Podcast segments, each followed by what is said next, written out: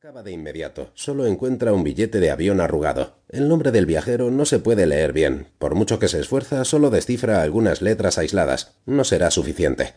Solo. solo quiero saber cómo te llamas. No hay respuesta. ¿Qué te ha pasado? ¿Quién te ha hecho esto? Los ojos del chico parpadean como si se hubiera despertado de repente. Esquivan los del municipal y se paran en un punto elevado detrás de él. Alza las cejas sorprendido. Las pupilas se le ensanchan y empieza a temblar como un flan. Algo le ha alterado lo suficiente como para hacerle volver a la realidad. El agente se vuelve intrigado, los otros dos lo imitan.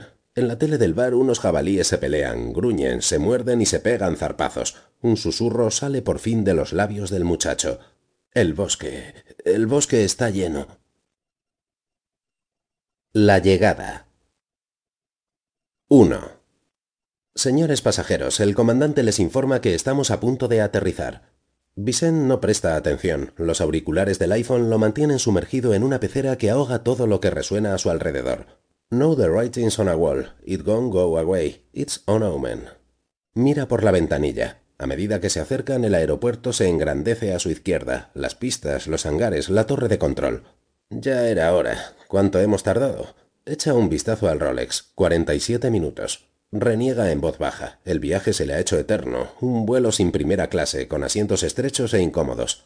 Por favor, abróchense los cinturones y asegúrense de que la bandeja esté plegada. La azafata les hace señales desde el pasillo para que sigan las instrucciones. Vicent sonríe y finge hacerle caso. Cuando la chica desaparece por el pasillo, saca una papelina del bolsillo. Dentro hay un puñado de pastillas blancas. Comprueba que no le mire nadie, coge un par y se las traga. It gone gone away. It's an omen. You just run out of automation. No, no. Cierra los ojos, abre los pulmones. El aire mil veces reciclado de la cabina que le entra por la nariz ya no le parece tan asfixiante. De repente se siente mucho mejor. Lo necesitaba. Cuando vuelve a guardar la papelina, los dedos topan con el borde de una tarjeta de cartón. Informamos a los pasajeros que las maletas estarán disponibles para ser recogidas en breve en la sala 1. Saldrán por la cinta B. Sala 1, cinta B. Coge la tarjeta y la lee otra vez.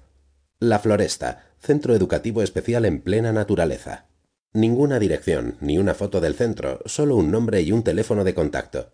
Da igual, da igual donde esté, da igual el aspecto. Especial, eso es lo que cuenta. No es más que el eufemismo para otro de esos balnearios donde los padres con pasta aparcan a los hijos problemáticos cuando las escuelas cierran en verano. Ya ha visitado unos cuantos. Solarios, playas privadas, pistas de pádel, gimnasios, hidromasajes prisiones envueltas en papel de regalo y lacitos. Prisiones donde no cuesta mucho aflojar los tornillos de los guardias, unos cuantos billetes de cien y te dejan hacer lo que quieras. Incluso se convierten en tus siervos. Todo el mundo tiene un precio, lo sabe bien. It gone gone away. It's an omen. It's an omen. It's an omen.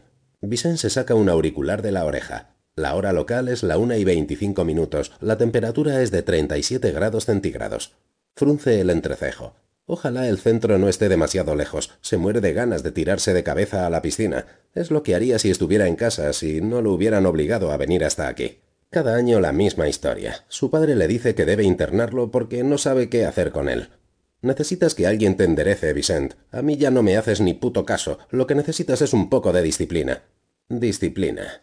Vicent le replica que no se meterá en otro avión unas cuantas horas ni que le aten, como el año de aquel colegio en Suiza. Le faltó poco para abrir la puerta del avión en pleno vuelo y saltar al vacío. Solo se paró cuando le inyectaron un sedante. Su padre se pone rojo de la ira. Le dice que ya está bien con tanta historia, que hará lo que él le diga, que la claustrofobia esa es una enfermedad de maricones, que se le ha acabado utilizarla como excusa para todo. Vicent le responde Prefiero ser marica y no un putero como tú. Su padre explota y pierde los papeles. ¿Cómo te atreves a hablarme así, desgraciado? Te estás ganando una buena somanta. La madre, como siempre, se mete por medio e intenta calmarlo, antes de que coja un jarrón o un centro de mesa o lo que tenga más cerca y lo estampe contra el suelo. Vicen aprovecha para salir de la habitación. Su padre sigue chillando como un energúmeno. Ya puedes ir preparando las maletas, ¿me oyes? En esta casa todavía mando yo. Si en el instituto estudiaras y te comportaras como una persona responsable, en verano podrías hacer lo que te saliera de los huevos.